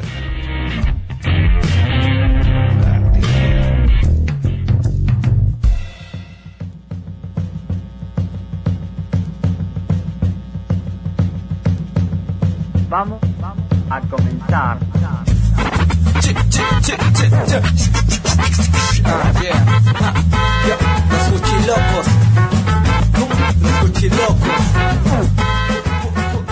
¿Qué tal Ricardo? Muy buenas tardes. Te saludo a ti y a tu auditorio y a continuación les presento la cartelera. Inauguración de la exposición Su Majestad, una serie fotográfica que nos presenta Arturo López Sánchez, donde nos deja ver la belleza de las abejas y lo fundamental que son en el ecosistema. 13 de noviembre, 13 horas, 2 Norte número 2. Invita el Museo Universitario Casa de los Muñecos. La UAP invita a que asistan a la película Melancolía. Justin y su prometido Michael celebran su boda con una suntuosa fiesta en casa de su hermana y su cuñado. Mientras tanto, un planeta que siempre estuvo oculto tras el Sol se dirige hacia la Tierra para erradicarla. 13 de noviembre a las 17 horas, salas de cine de arte del CCU. Entrada libre. El Museo de la Memoria Histórica Universitaria invita a su ciclo de cine de suspenso y horror, todos los jueves a las 12 horas. Este jueves, 14 de noviembre, estarán con la película Psicosis, del año 1960. Sala Rafael Corquidi, 3 Oriente número 1008, Barrio de Analco. Entrada libre. Exposición José García Osejo, artista veracruzano, pintor universal, colección IBEC, en la Galería de Arte del CCU. En esta exposición temporal se pueden apreciar obras emblemáticas de las distintas etapas por las que ha transcurrido la trayectoria profesional del artista. Visítenla de martes a domingo de 10 a 18 horas. Entrada libre. Inauguración 14 de noviembre, 18 horas abierta hasta el 1 de febrero. El Museo de la Memoria Histórica Universitaria invita al recital de poesía Mujeres sin corchetes, mujeres mal vistas en la historia a través de la poesía, con la presencia de Catalina Ramírez. 14 de noviembre, 18 horas, 3 Oriente número 1008, Barrio de Analco. Entrada libre. La nueva película de Scorsese llega a las salas de cine de arte del CCU, El Irlandés, del 16 al 22 de noviembre. Funciones a las 10, 13.45, 17.30 y 21 a 15 horas. Entrada general 40 pesos. Gran estreno en exclusiva, viernes 15 de noviembre, Teatro del CCU. Vigésimo tercer Tour de Cine Francés en las salas de cine de arte del CCU. Siete largometrajes de reciente producción. Cirano Mon Amor, Mi Niña, Un Amor a Segunda Vista, Amanda, Blanca como la Nieve, En Buenas Manos y El Misterio del Señor Pic. Del 15 al 22 de noviembre. Cuatro funciones diarias. Entrada general 40 pesos. El Coro Sinfónico de la UAP presentará un concierto donde tendrá como invitado especial al Corea Males Chorus, uno de los coros masculinos más importantes de Corea del Sur. Canto de Amistad, Corea, México. Podrán deleitarse con un repertorio tradicional del país invitado. Además, cantarán juntos, fortaleciendo los lazos de amistad entre ambas naciones. 17 de noviembre, 17 horas, Teatro del CCU. Entrada general, 40 pesos. La compañía titular de teatro BUAP CCU presenta Maratón Teatral, celebración del primer aniversario del foro escénico Dr. Alfonso Esparza Ortiz. Este es un maratón teatral donde se hace la invitación a diferentes compañías y grupos teatrales, los cuales presentan sus obras para celebrar el primer aniversario del foro escénico Dr. José Alfonso Esparza Ortiz. 19 de noviembre, de 8 a 22 horas. Entrada libre con boleto. Novena campaña de donación Piecitos Fríos. Se reciben alimentos, artículos de higiene personal, artículos de limpieza y prendas de vestir. De lunes a viernes, de 8 a 16 horas, en la Casa del Jubilado. Río Suchiate número 5501, en la Colonia San Manuel. Se reciben los productos hasta el 6 de diciembre. Ricardo, hasta aquí la información de nuestra cartelera. Que tengan una excelente tarde. Nos escuchamos mañana vagabundo latriciando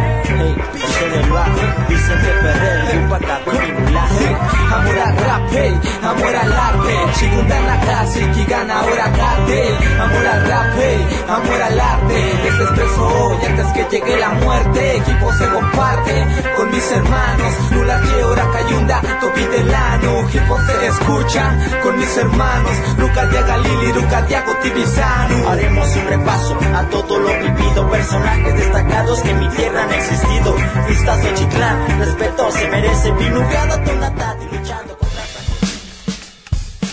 Diálogo a distancia. 222-229-5534. Conexión. Diálogo a distancia. De eso se trata. Tenemos en la línea a el director de la Facultad de Administración, José Aurelio Cruz, que bueno nos va a comentar un poco sobre eh, cómo va fluyendo el Congreso Internacional en Innovación, Desarrollo y Estrategia Organizacional, Desafío Emprendedor, que se inauguró el día de hoy a las nueve de la mañana. Eh, eh, y bueno, pues ha contado con personalidades como el embajador de Qatar, eh, doctor José Aurelio Cruz, cuéntenos un poco cómo se ha dado esta experiencia para pues los chicos y las personas interesadas en el emprendimiento. Hola, muy buenas tardes a todos. Pues Estamos muy contentos, realmente ha sido un evento de, de mucho impacto para nuestros jóvenes emprendedores de la universidad, pero además debemos destacar que tenemos visitantes empresarios que vienen de la región a escuchar lo que se está hablando en torno a este tema. Tenemos estudiantes que vinieron exclusivamente también de Colombia, de la Universidad de Santo, Santo Tomás, eh, de la sede Tunja, Colombia, están viviendo este extraordinario evento. De hecho, en el, en el tema específico del embajador de, de Qatar, el excelentísimo señor Mohamed, eh, fue una conferencia mucho, muy interesante porque nos ha hablado de lo que ha hecho su, su nación, nos ha hablado de qué está pasando con su economía. También tocó un tema muy interesante que es el, el mundial, donde nos destacaba que hay dos empresas mexicanas que están relacionadas con la construcción de dos de los estadios que están construyendo e invitaba a nuestros muchachos a que crean en ellos, a que eh, pues ellos pueden ser emprendedores, pueden generar empresas. Nos comentaba, por ejemplo, que en, en su país organizan de manera directa para que eh, pues las universidades y el gobierno puedan ir impulsando de la mano los, los proyectos que se van generando en las instancias universitarias. Creo de verdad que fue un, tema muy interesante. Al final de, del evento, eh, ellos tuvieron el día de hoy una exposición donde estuvieron las maquetas de los estadios, eh, pusieron un poco de su cultura. Eh, él, él comentó que iba a estar ahí para saludar a algunos, algunos muchachos, pero bueno, no les cuento, se nos salió todo el auditorio, al final se decidió tomar una fotografía grupal con él porque bueno todo el mundo quería acercarse a una persona humilde que trae una dinámica muy interesante de su nación y que vino a alimentar de manera muy importante nuestro congreso y el tema específicamente de emprendedores. Así es, y bueno, si bien ya usted lo mencionaba en su segundo informe de labores que se llevó a cabo el día anterior, que pues en la Facultad de Administración se brindan las habilidades pertinentes para un buen desarrollo laboral. La presencia del embajador de Qatar creo que es un parteaguas para el desarrollo de una carrera dentro de los estudiantes y sobre todo en esta temática del emprendimiento y cómo van vinculando aquello que sucede eh, en relación a la eh, organización del mundial y las estancias universitarias pues también abre el panorama y precisamente, bueno, una cosa que ahorita nos llamaba también bastante la atención es que la Facultad de Administración también está compartiendo muchos de los contenidos que están viendo ahorita en sus redes sociales, por ejemplo, la participación del chef Iván eh, Milán y también de eh, Arnoldo de la Rocha, ¿es correcto? Así es, en el caso del, del chef Milán, eh, sabemos que pues es un referente nacional en lo que en lo que hace la idea es justamente esa, que los chicos salgan del aula y se sigan formando en ese tipo de eventos. Que no nos quedemos solamente con la parte teórica que, nos dan los documentos, sino que nos platiquen los que ya están en la realidad, cómo viven y cómo se debería de vivir este tipo de, proyectos. Eh, y en el caso de, de Arnoldo de la Rocha, bueno, sabemos que es un referente nacional de emprendimiento. Eh, hay una frase que a mí me encanta de él. Él inicia su conferencia diciendo, el origen al final no determina el destino. ¿Por qué no nos narra que él hoy día pues, es un empresario que no deja de tener dificultades, que tiene que superarse y reorganizarse día a día? Pero él nos cuenta que al inicio nadie creía en él, él tuvo que enfrentarse a un grupo de empresarios muy grande y al final él demostró que con la pasión que se debe de poner, con la formación que se va llevando, pues se puede llegar muy lejos. Y esto al final eh, pues nos, nos llena de orgullo porque al final, como lo he dicho siempre, buscamos una formación integral de los muchachos y creo que este congreso está teniendo el éxito que esperábamos. Los muchachos están emocionados, nos encuentran en los pasillos y nos dicen que, que, que están muy contentos con lo que se está haciendo. Seguimos teniendo muchas sorpresas, de hecho por la tarde tenemos una conferencia 3.30 de la tarde que se relaciona con el liderazgo eh, y algo muy interesante porque vamos a tener a un caballo. Y ustedes dirían, bueno, ¿y el, ¿y el caballo qué tiene que ver en esto? La idea es que hagamos innovación, la idea es que las conferencias las vemos de manera diferente. Resulta que este caballo trabaja lógicamente con, su especialista y tiene la, dinámica de detectar quiénes tienen el, en el liderazgo. Eh, después de esta conferencia tendremos un panel donde tenemos invitados de España, Colombia y Venezuela y nos van a hablar justamente de la relación que tenemos lo, los, los estudiantes con el tema de liderazgo y los estudiantes con el tema de branding, posicionamiento. Y para cerrar el día de hoy tenemos un ponente también de lujo, eh, socio importante de, de Cinemagic, en este caso Roberto Quintero, nos viene a hablar de cómo es que él fue Premio Nacional Emprendedor, para que nuestros muchachos se animen y sigan también proyectando grandes temas. Muy interesante las temáticas, las conferencias y por supuesto el profesionalismo de los ponentes y pues también recordarles que eh, este congreso todavía continúa. Sí, así es. El día de mañana tenemos todavía actividades. El día viernes lo mismo. Destacar que tenemos a cinco embajadores. Ya pasó el primero que fue Qatar. Pero todavía tenemos pendiente a, a Suiza. Tenemos todavía eh, por ahí a Bolivia, eh, Nigeria. Entonces, y además de grandes ponentes, eh, el, el tema de Ana Costa, que cuando los visité por, por eh, Carolina les platicaba de un excelente ponente mexicano que nos viene a animar y, y él tuvo, ya lo hemos platicado, un accidente, no tiene extremidades, manos y pies, las, las tiene actualmente con prótesis, pero él nos dice, si yo puedo estar en esas condiciones, ¿por qué ustedes no pueden ser empresarios? ¿Por qué, por qué ustedes no pueden ser los grandes impulsores de nuestra nación? Creo que nos dejan grandes, grandes alternativas y es lo que nos está aportando este Congreso. Así es, bueno, pues no queda más que recordarles la invitación de este Congreso Internacional de Innovación de Desarrollo y Estrategia Organizacional, Desafío Emprendedor. Eh, muchísimas gracias, doctor José Aurelio Cruz, eh, director de la Facultad de Administración. Así es que estaremos al pendiente en las redes sociales sobre el desarrollo de este Congreso. Muchísimas gracias, tengan una excelente tarde. Las buenas noticias desde la frecuencia universitaria. La participación. De eso se trata. Conexión. Hoy no sé qué pasó, si los astros se desacomodaron, pero Rafa Navarro va a hablar de algo Diferente. diferente, sano. ¿Es, es por los propósitos? Sí, sí, ya, ya estás ¿De apuntado en los año? propósitos. Ya, ¿Qué te pasó? Pues ya veo que hay ¿Te acá sientes bien? flores de, flores de Nochebuena y digo, bueno, pues ya vamos ¿No? haciendo los propósitos de Año Nuevo. La zanahoria. Pues sí, la verdad es que el, el tema de la comida naturista, pues hay un movimiento fuerte a nivel mundial. este, Así es. Y de la vegana ni qué decir, ¿no? La verdad es que antes, pues hace algunas décadas era muy raro, como que oías hablar de alguien naturista y te imaginabas un yogi ahí, este, puesto ahí junto al río, sin camisa, ¿no? Pero bueno, la verdad es que es- este, este movimiento, ¿no? Incluso con el del slow food y en fin, pues son cosas que han ido avanzando en el mundo, ¿no? Ahora con la generación millennial, pues eh, hay muchos chavos que se han aventado este, a ser veganos y en fin. La, lo que hay que tener en cuenta cuando la gente se avienta así, pues es que tienen que ir con un nutriólogo, ¿no? Claro. O sea, esto tiene que ser acompañado. Se vale dejar de comer animales, pues se vale. Pero la nutrición es un tema fundamental porque la nutrición es salud y la nutrición previene enfermedades en el, en el, en el cuerpo, ¿no? Y ha pasado muchas veces que se avienta la gente, no, ah, mañana voy a ser naturista. ¿Y qué voy a comer? Pues no sé. ¿Y, y cómo te vas a balancear? Pues no sé. ¿Y cómo le vas a hacer las proteínas? Pues no sé. Sí. ¿No? Y a veces Sí, nada más es dejar nada más de comer, comer, frutas ¿no? y ya, no, espérate, o sea, No. tiene su chiste, ¿no? Y además no todos pueden lograr, bueno, no todo su cuerpo está en condiciones de todo, lograrlo. Claro, por supuesto. Hay gente que es, que es este, pues muy, muy, muy flaquilla, digamos, y Claro. no, de repente yo conozco una persona que, que, que cada que la veo digo, no, pues además lo quiero mucho, es una persona de cara.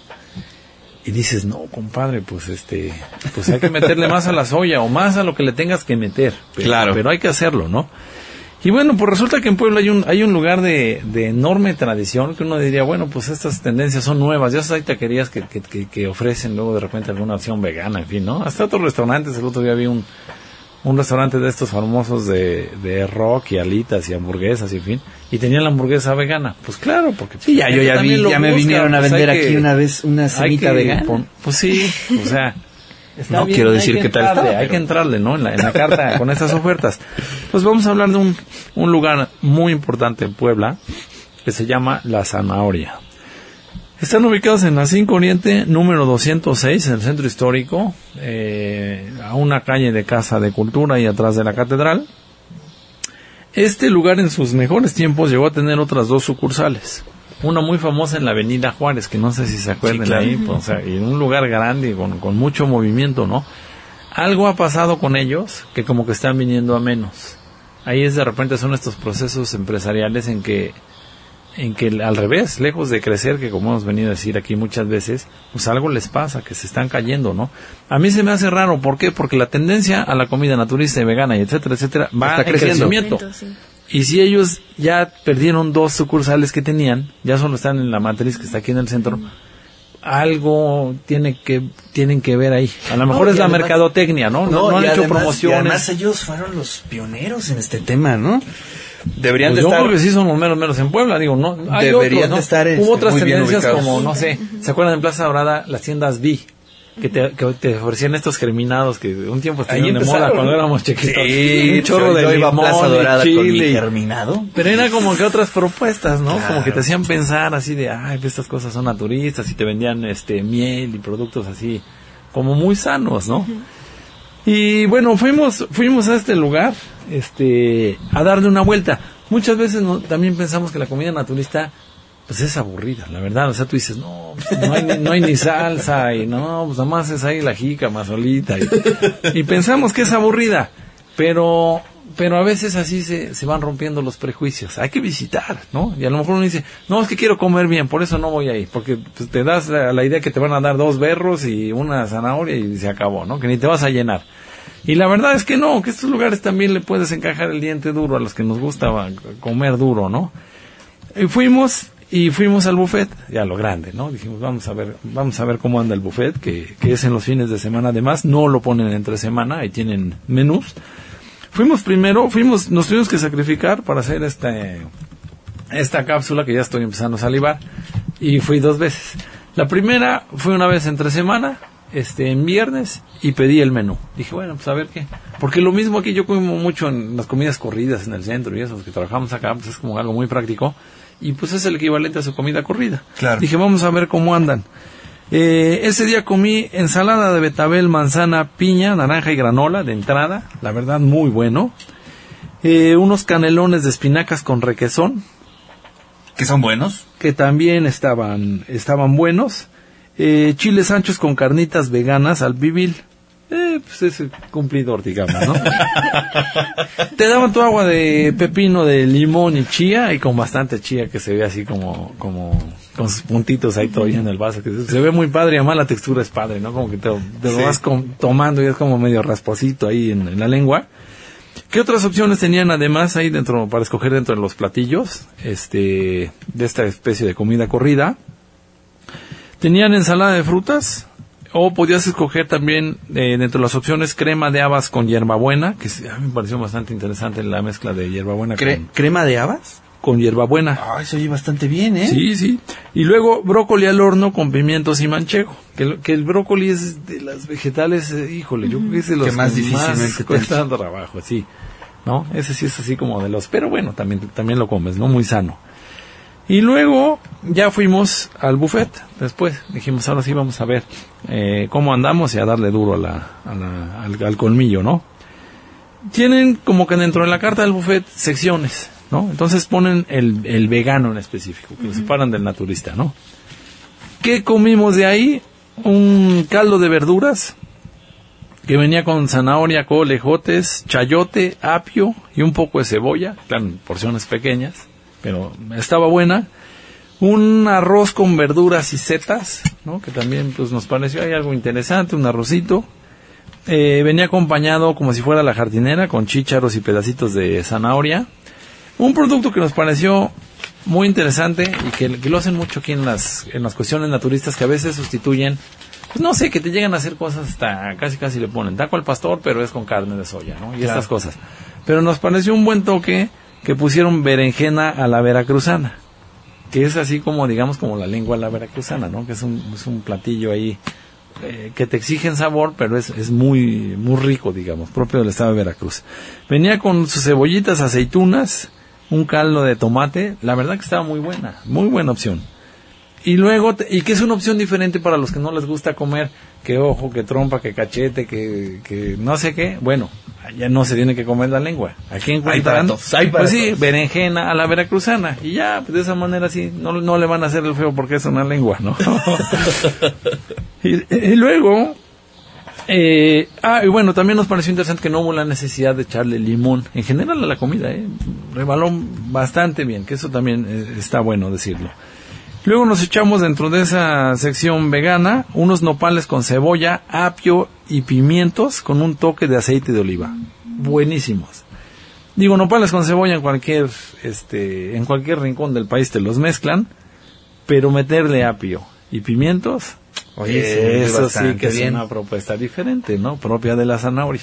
Y la verdad, buenísimos, con su toquecito de aceite, súper ricos. Va- de veras hasta como para hacértelo en tu casa, así, de, una ensaladita, ¿eh? De- del domingo en la tarde para ver el fútbol.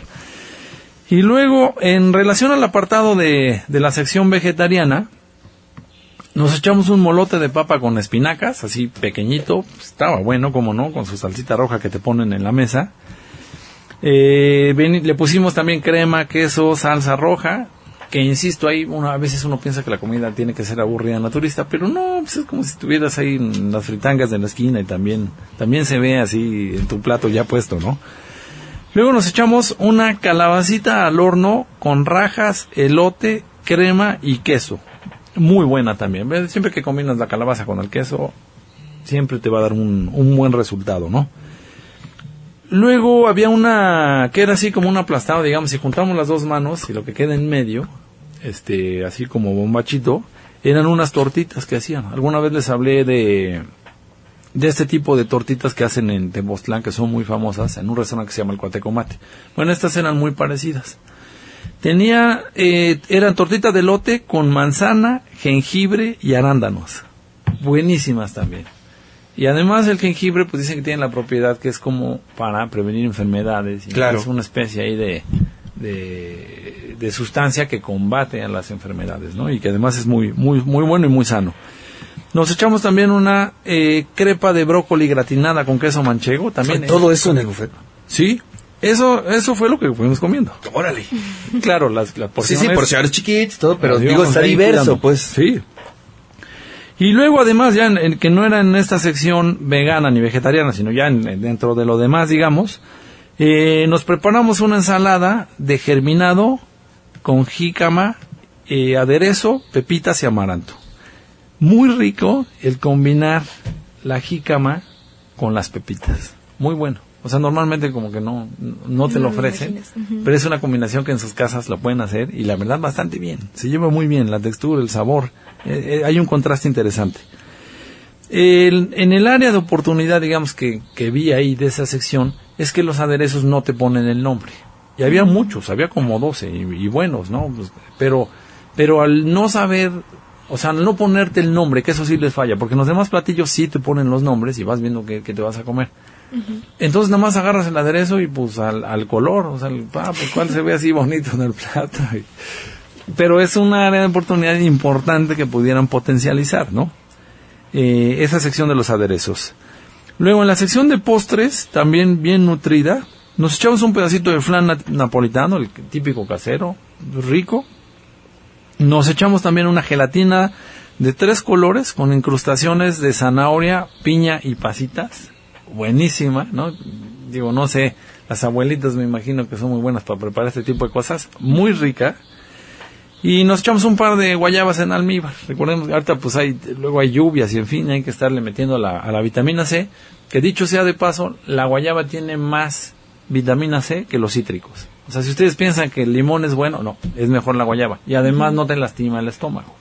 A diferencia de los cítricos, que cuando te los echas en ayunas, el jugo de naranja mismo en ayunas, pues tampoco se piensen que es tan bueno, porque le estás aventando a este ácido ahí al, al estómago, ¿no?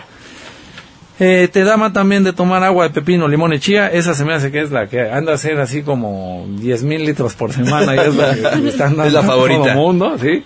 Hasta anda a abrir el grifo así ya te, te, te sirven esa agua. ¿Qué otros productos tenían dentro del buffet? Chiles rellenos de requesón, pimiento y epazote. Sonaba muy bien. Coliflor al horno con queso manchego. Milanesa de carne vegetal en pipián verde. De repente esta- estas cosas de la comida naturista a veces no. O sea, ese de hacer la milanesa, te decía, hacer el taco al pastor, pero le cambias. Eso es lo que no es a veces mm, atractivo, ¿no? Tenían pastel de lote en rajas poblanas. Eh, en la sección de aderezos, yogurt con aguacate, salsa de soya, mil islas, mostazas, vinagreta. Pero les digo que no venía cuál era cuál, ¿no? Entonces hay unos que identifican muy bien los aderezos. Yo la verdad soy medio torpe para esas cosas. Y pudo haber mejorado la experiencia con los aderezos. Y eso es ¿no? muy cierto porque muchas veces eh, pones un aderezo que tal vez no va y al no saber el nombre ya todo, ¿no? a perder toda la comida y pues ya no te dan tantas ganas. Yo por eso no le echo. Más fácil. ¿Qué otras cosas tenían en los postres? Pastel de chocolate, pastel de zanahoria, pastel de higo, pay de calabaza, zapote con naranja, arroz con leche y cremitas. O sea, como puedes ver, Está los que les gusta el cafecito y los postres, pues Oye, ya nomás y- con eso y- le van y a la pegar pregunta es, durísimo. ¿Cuánto cuesta ese buffet? Ahí te va. Eh, bueno, abren para hacer las tres comidas en general en el restaurante. El buffet normalmente cuesta 145 pesos y 87. O sea, para, para adultos niños. y niños, ¿no? Te incluyen el cafecito, el té. Y insisto, para los que le pegan a los postres, pues también está súper bien, lo que te echas el, el cafecito, ¿no? Eh, tienen una promoción que es de 6 a 8 de la tarde. El precio eh, baja a 78 pesos para los niños. En realidad te están bajando menos de 20 pesos, ¿no? Pero bueno, siempre es siempre es pues pues bueno una promoción. El lugar tiene 33 años de antigüedad, fue fundado en 1986, que en aquel entonces estábamos cantando México 86, el mundo unido por un balón. Bueno, ahí le entraron, ahí le entraron al tema del turismo acá en Puebla. Tienen como 50 mesas, el local es muy grande, grande. o sea, ya están concentrados en la matriz, pero pero bueno, sí tienen buen movimiento. Además, la parte de adelante es una especie como como si fuera cafetería, o sea, como que te sientes que no entras al restaurante. Y cuando llegas a la caja, algo característico es que no pagas en tu en tu mesa, sino que te tienes que parar a pagar en la caja. Y bueno, ahí tienen un mostrador lleno de muchos productos este, naturistas que te puedes llevar a tu casa. Un detalle ahí curioso me pareció que tienen bien identificado a la hora en que pagas cómo se llama el nombre de tu mesero y tienen las alcancías en la caja para que tú sepas a quién darle como que la propina, ¿no? Es, es- es un detalle ahí como, como interesante, diferente del lugar. Y, y pues la verdad es que hay que probarlo. La, la invitación es que salgamos un poco del prejuicio y que le entremos. De veras que hay mucha variedad y eso además tienen la carta, ¿eh? Y encuentran cosas muy interesantes. Sí, bien interesante. La verdad es que ay, no me gusta mucho, ya sabes, ¿no? Este, explorar ese tipo de lugares. Pero he ido y tampoco me disgusta, ¿eh? No, es, es- es buena experiencia. Claro, yo no me iría ahí diario. No Oye, cambiaría por los de tacos. mandar, nos acaban de mandar un mensaje que sí es como... ¿Qué dice? Este... Bueno, se los voy a compartir. Dice, saborear un chicharrón vegano suena más aburrido que bailar con la hermana propia. Saludos. bueno, eso, eso lo dijo nuestro querido José, que nos marcó hace ratito. Pero bueno, hay para todos. ¿no? Hay para todos los gustos. Hay que ir, hay que ir a la zanahoria. La verdad que vale la pena. Es un producto de Puebla bueno. Bueno, pues ahí está la recomendación del día de hoy. Se nos acabó el tiempo. Muchas gracias a todos los que nos llamaron, los que se conectaron por el WhatsApp y los que nos escribieron a las redes sociales. Los ganadores de los libros son Omar Osorio, Omar Rivadeneira y Rosy Medina. Eh, uno por teléfono, otro por WhatsApp, otro por redes, para que se ahí se equilibre. Y los ganadores de los boletos dobles para la Sinfónica son Iván Díaz de León, Mauricio Velasco, Ramsés Galicia, Carmen Bravo y Antonio Pedraza. Oye, por cierto, mañana se inaugura la exposición de Carlos Flores Rom, ¿no? ¿En cuál? En, está aquí en el Museo de San Pedro. Ay, la verdad, mira, no lo traigo en el radar. Pero en la que yo les voy a recomendar es la del Museo Internacional del Barroco de Arte Árabe. Es, Ah, es, es una colección del Museo de León. Buenísima. Tienen que ir. ¿Cuándo empieza? No, ya está. Ya está. Ya está. Vamos. Por un par de meses, pero muy buena. Bueno, pues ahí están varias invitaciones. Nos vamos. Sofi, muchas gracias. Muchísimas gracias a nuestro Radio Escuchas. Eh, Oscar Espinosa, como siempre, muchas gracias. Angélica Chavalier, muchísimas gracias. Alfredo Guerrero, como siempre, muchas gracias. Mañana nos escuchamos en punto de las 13 horas. Radio WAP presentó Conectado. Escuchando buena música, teniendo buenas Muy charlas. contenta, con mucha ilusión y que vengo en el, en el marco del Festival De eso se trata. La responsabilidad compartida en el uso de los plásticos. Tenemos una ley. constancia, es una recuperación artística. De eso se trata. y acercar a los lectores a ese terreno. Empezamos con, con este libro de Aquí en minificaciones. Puebla, en la zona de la Resurrección, en Canoa, eh, hay muchas doñas que se dedican a hacer la memela. De eso se trata. Desconectado.